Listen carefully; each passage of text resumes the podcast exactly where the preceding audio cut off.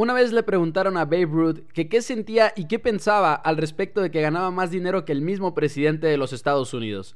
A esto, Babe Ruth, considerado por muchos el mejor jugador en la historia del béisbol, contestó, bueno, ¿el presidente le puede pegar una pelota de béisbol?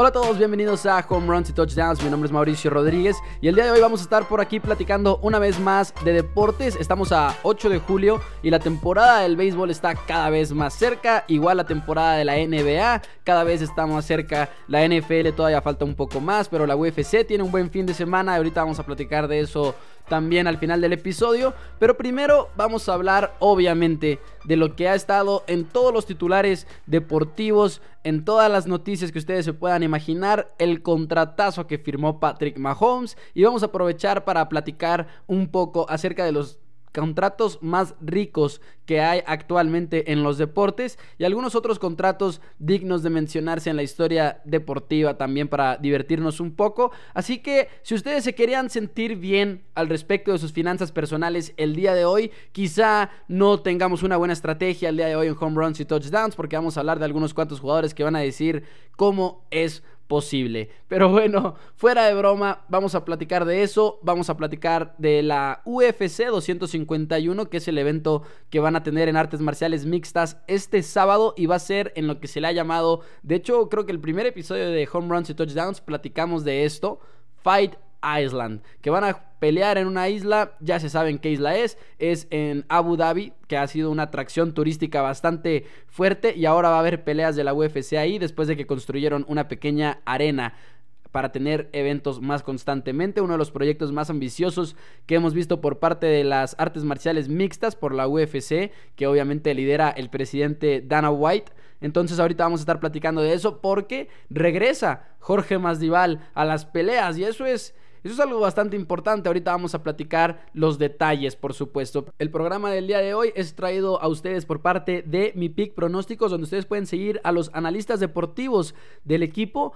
especializados en NFL, College Football, MLB y otros cuantos deportes para saber a quién apostarle. Se pueden suscribir. Como están regresando y como, y como regresan los deportes, va a haber promociones importantes en las suscripciones que ellos ofrecen para que vayan, se suscriban y prueben lo que es mi pick pronósticos y que puedan pasar menos tiempo intentando analizar a quién apostarle y pasar más tiempo cobrando con sus sportsbooks favoritos.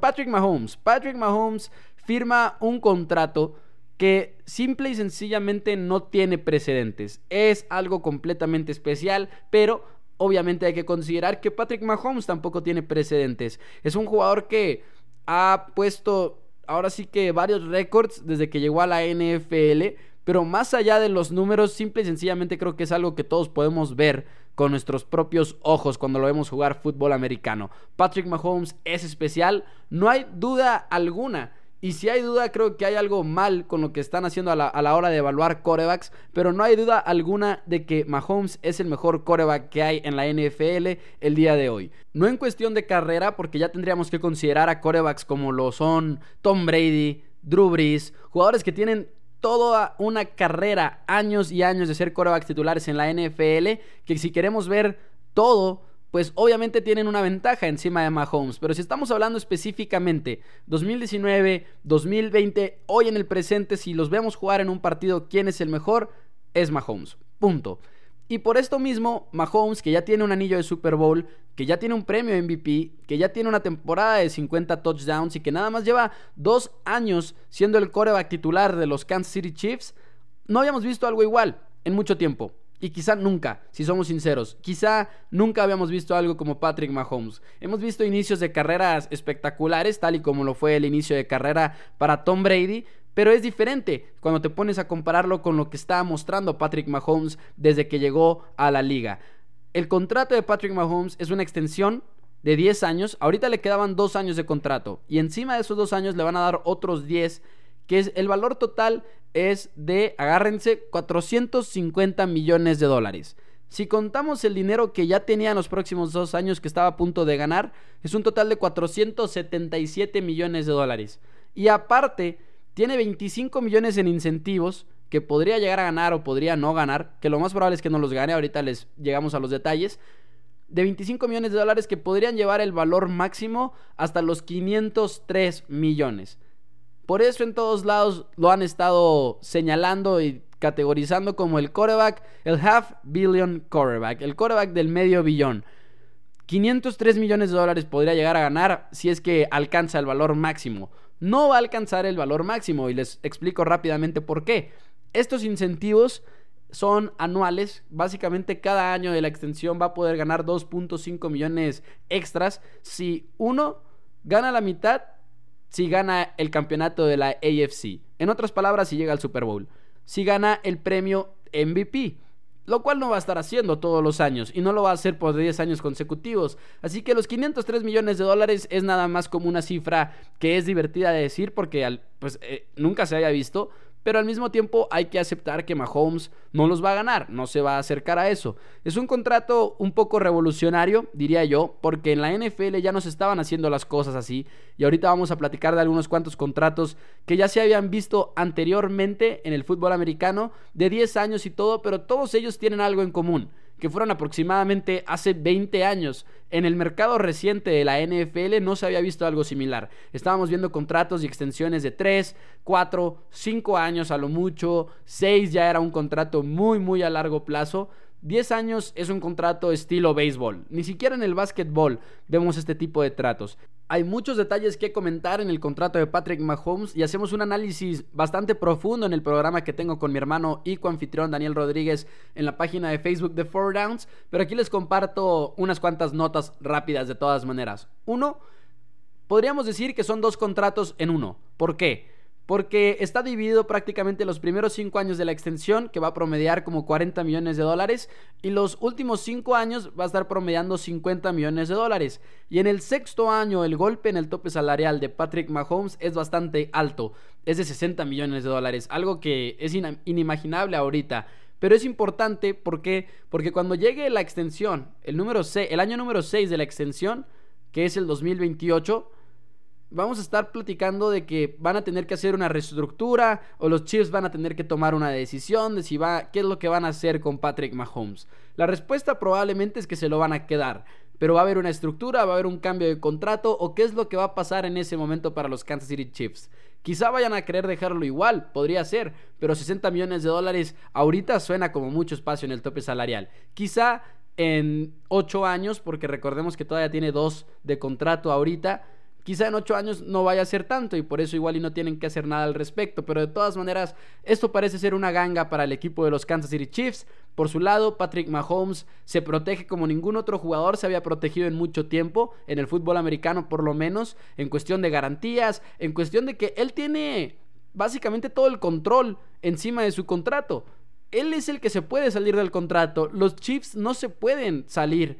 Más bien si se llega a terminar la relación Mahomes-Kansas City, va a ser porque Mahomes es el que se, se quiso salir de ahí. Pero hay una cláusula que no le permite al equipo tradearlo y las garantías que tiene el contrato que básicamente funcionan de una manera en la que si te cortan una, un año a Patrick Mahomes, le tienen que pagar los siguientes salarios de las próximas dos temporadas. Y eso es complicadísimo porque el equipo no va a cargar todo ese dinero muerto en el tope salarial. Entonces, es un contrato que por un lado hemos dicho mucho que es una ganga para el equipo, pero al mismo tiempo Mahomes sale ganando. Igual y pudo haber pedido más. Si Patrick Mahomes hubiera sentado y hubiera dicho, ¿saben qué? Me voy a pelear por mi valor máximo, me voy a esperar, eh, si me tienen que etiquetar, pues etiquétenme. Pero Patrick Mahomes pudo haber terminado cobrando 50 millones de dólares al año sin ningún problema. Si se hubiera aventado el tiro, diría yo.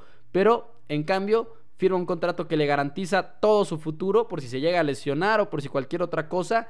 Y ahorita yo creo que Mahomes es alguien bastante, bastante feliz, como lo sería cualquiera de nosotros al firmar un contrato con un valor máximo de 503 millones de dólares. Pero todo este tema de Patrick Mahomes hizo que me preguntara unas cuantas cosas de cuáles son los contratos más valiosos ahorita en el mundo de los deportes, porque en toda esta noticia se ha dicho mucho eso, que Mahomes rompió el récord, que no hay en ningún otro deporte un jugador que gane más dinero que Patrick. Y aquí tengo la lista del total de los contratos de algunos cuantos jugadores y atletas que de los es un top 10 y de este top 10 8 jugadores son de béisbol. En primer lugar está Patrick, obviamente, y aquí dice que en promedio gana 50.3 millones de dólares, lo cual no es cierto. Vámonos mejor con 47 no, 45 millones de dólares. Vayámonos con ese promedio. Porque aquí está considerando los incentivos y, el dinero viejo, lo cual no es del todo acertado. De hecho, es un pequeño error de CBS. Esta lista es de CBS, por cierto, por si la quieren ver. En segundo lugar está Mike Trout. Mike Trout hace poco firmó su contrato de 12 años, 426 millones de dólares y se convirtió en el atleta mejor pagado en ese momento, promediando 35.5 millones de dólares por año. El tercer lugar es uno que todos ustedes conocen muy bien. Quizá a algunos no les guste, quizá a otros, si son como yo, les encante y sean sus aficionados. Canelo, el Canelo Álvarez, boxeador, 365 millones de dólares. Y vienen aquí los términos del contrato y obviamente hay que resaltar que mientras que Mike Trout y Patrick Mahomes y los demás jugadores que vamos a mencionar tienen un término de años, por ejemplo 10 años, 12 años, 13 años, el contrato de Canelo más bien es 11 peleas, lo cual es una exageración, porque dices, wow, o sea, a Canelo Álvarez le pagan eso y nada más tiene que aventarse 11 peleas. El contrato de Canelo es de 365 millones de dólares y promedia 33 millones por pelea. Ahora, tomen en cuenta, y ahorita vamos a hablar de esto también, que esto sin contar los patrocinios. Después de eso está Bryce Harper en cuarto lugar, 330 millones de dólares, con 13 años en su contrato, promediando 25 millones nada más. Giancarlo Stanton, el pitcher Garrett Cole, eh, Manny Machado, que ahorita ya está con los San Diego Padres, Nolan Arnado, Miguel Cabrera y Anthony Rendón son los demás jugadores en esta lista. Si ustedes se dan cuenta, es muy importante resaltar que el béisbol está en este top 10, está presente. A excepción de Canelo Álvarez y Patrick Mahomes, todos los jugadores en esta lista son de béisbol. Esto tiene muchos motivos, pero el principal es este. En el béisbol los contratos duran más, por alguna razón. E, este tipo de contratos duran más en el béisbol. En la NFL ya no estábamos viendo jugadores ser pagados un contrato de 10 años, en la NBA tampoco lo vemos todavía, pero en el caso del béisbol es mucho más común. Pero si tú checas los promedios, te das cuenta que en la NFL sigue habiendo jugadores mejores pagados. Por ejemplo, Mike Trout, que se acaba de convertir con ese contratazo en el mejor pagado, que se acababa de ser el más pagado en la historia de los deportes antes de Patrick Mahomes, ganaba 35.5 millones de dólares por año, lo cual es el salario básicamente que también recibe Russell Wilson. La diferencia es que el contrato de Russell Wilson es más corto que 12 años, que son los que recibe Mike Trout. Entonces te pones a ver también los demás números y por ejemplo Bryce Harper, que es el cuarto lugar en valor total, promedia nada más 25.3 millones de dólares, lo cual ahorita un coreback en la NFL cobraría más que eso yéndonos por año. Pero de nuevo, la seguridad que proporciona el béisbol, Bryce Harper tiene un contrato de 13 años y eso eleva por completo el valor, las garantías y todo eso. Y creo que esto termina de decirnos precisamente qué tan especial es la situación de Patrick Mahomes. He hablado mucho de esto en Four Downs, en Primero Cowboys en mi Twitter, arroba MauNFL y he hablado del valor de los corebacks en la liga y cómo cada año parece que hay uno nuevo que se convierte en el mejor pagado, aunque no sea el mejor coreback. Así funciona el mercado simple y sencillamente. Esa es la economía del juego. Les guste o no les guste, no se paga en función de quién es el mejor, sino quién es el más reciente en haber cobrado. ¿Por qué? Porque el tope salarial sigue creciendo todos los años, hay más dinero para pagar a los jugadores. Y si tú llegas a la agencia libre como otro, siendo un coreback, te van a pagar más en el mercado a lo que te va a pagar tu propio equipo y por eso van elevando los costos cada vez más para los equipos de la NFL si quieren tener un coreback franquicia firmado. Por eso cada año hay un coreback que se convierte en el mejor pagado a pesar de no ser el mejor coreback.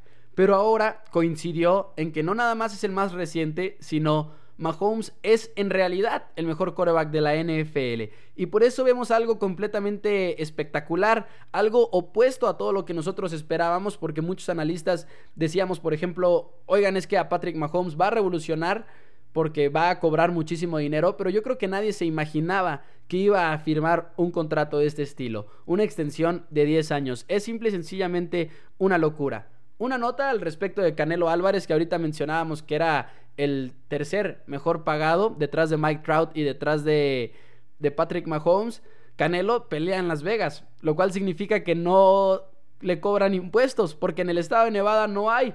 Eso, por cierto, va a ser un tema bastante interesante con el equipo de Las Vegas Raiders, que a los jugadores cuando les toque jugar en casa tampoco les van a estar cobrando impuestos, pero sí les van a cobrar impuestos cuando salgan de visita, ese el, el cheque de esa semana. Querrámoslo o no, podríamos decir que es una ventaja para el equipo a la hora de atraer a agentes libres, aunque no va a ser tanto porque como les digo no van a ser todos los partidos los que van a cobrar sin impuestos, además de que el bono al momento de firmar a los jugadores grandes es el mismo escenario para todos los equipos en la NFL, lo cual pues le quita un poco de ventaja ahí a los Raiders que podrían tener.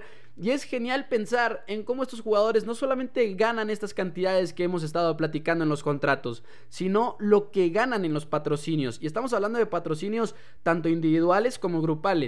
Justamente esta semana salió el reporte de la Asociación de Jugadores de la NFL en el cual listan a los jugadores que más dinero ganaron por las licencias de grupo, se les llaman. ¿Y qué es esto? Son estos patrocinios grupales en los cuales participan todos los jugadores de la liga. Por ejemplo, Electronic Arts. Electronic Arts es la compañía EA para los gamers, ustedes saben muy bien a qué me refiero, la compañía que hace el Madden, la compañía que produce el videojuego de fútbol americano todos los años.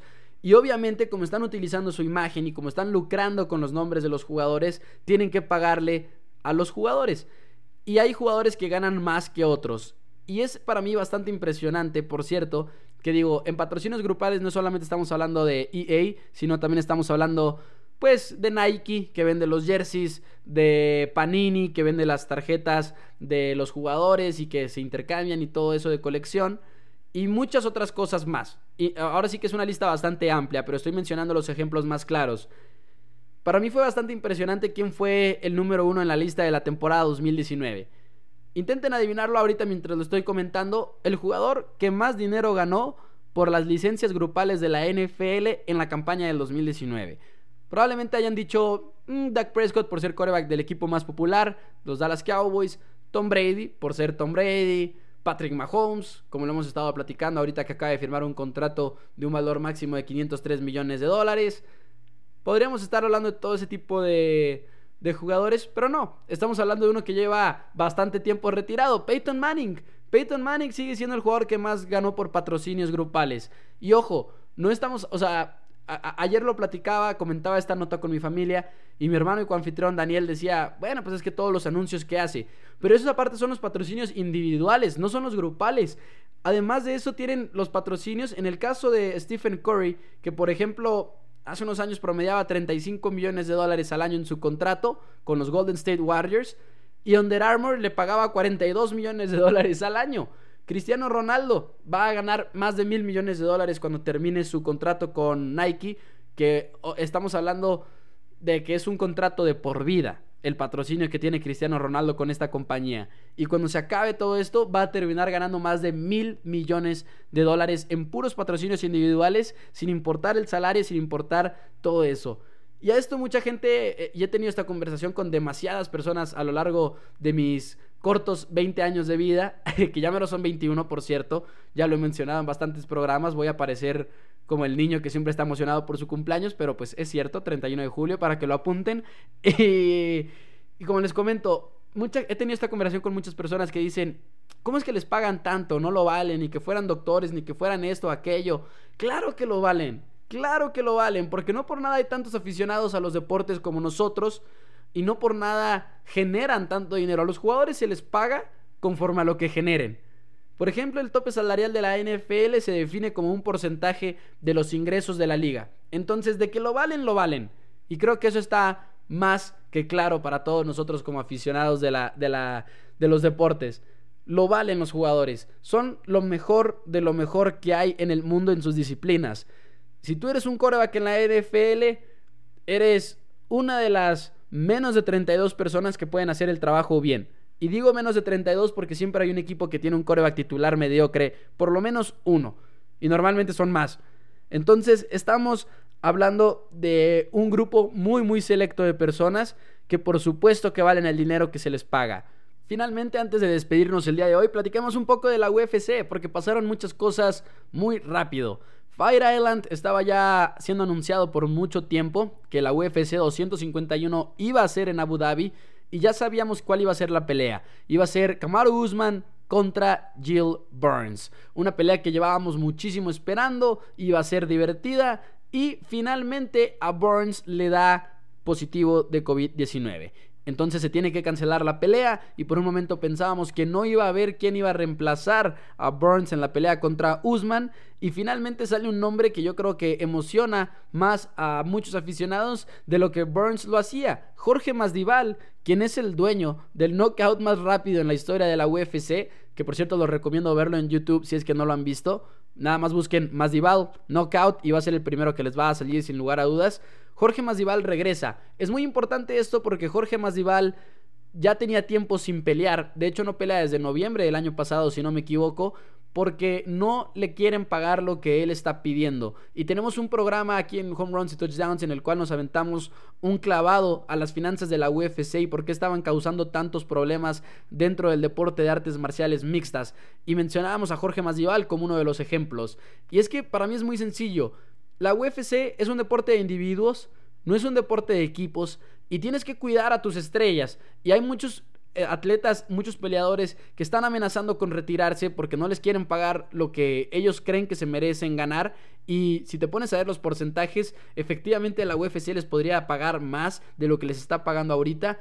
Y Jorge Masvidal creo que llega a un acuerdo con Dana White para pelear este sábado debido a la urgencia que tenían en la UFC. Masvidal regresa al octágono, va a ser divertido. El favorito sigue siendo Usman porque Masvidal pues va a tener poco tiempo de preparación, además de que puede que no le vaya muy bien al ras de lona contra un peleador como lo es Usman. De todas maneras va a ser muy divertido, va a ser genial ver este evento en un escenario nuevo en Fire Island como lo hemos mencionado a ver qué sorpresas nos tienen preparadas. Ustedes lo pueden ver a través de Fox Action. Si están en México, si están en Estados Unidos, lo pueden ver por medio de ESPN Plus y pues vamos a disfrutar un poco de artes marciales mixtas. Amigos de Home Runs y Touchdowns, nosotros nos vemos el día de mañana. Muchísimas gracias por acompañarme el día de hoy. Vayan, suscríbanse a Home Runs y Touchdowns. Suscríbanse también a mi pick pronósticos que como les comentábamos ahorita ya están de regreso preparándose para la temporada de la MLB, temporada de la NBA y otros deportes, por supuesto, como vayan apareciendo.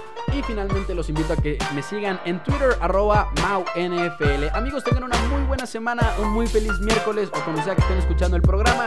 Nos vemos la próxima semana.